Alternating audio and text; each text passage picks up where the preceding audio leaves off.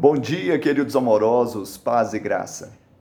Porém, em nada considero a vida preciosa para mim mesmo, contanto que complete a minha carreira e o ministério que recebi do Senhor Jesus para testemunhar o Evangelho da graça de Deus.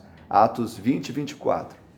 Paulo estava aqui em Mileto e ele se dirigia aos presbíteros, aos líderes da igreja em Éfeso. E ele colocava aqui um sentido de prioridade. Nós com uma missão, temos que ter senso de importância. Pessoas realizam coisas urgentes, mas não as mais importantes. Aquele que sabe a vontade de Deus, aquilo que para o que Deus pulsa o seu coração, deve ter sentido de completar a carreira, de completar o ministério, de fazer aquilo que o Senhor Jesus espera que façamos, porque Ele nos deu essa autoridade. Que Ele te abençoe, te dê um final de semana de vitória e de bênção. 2021, o ano da missão.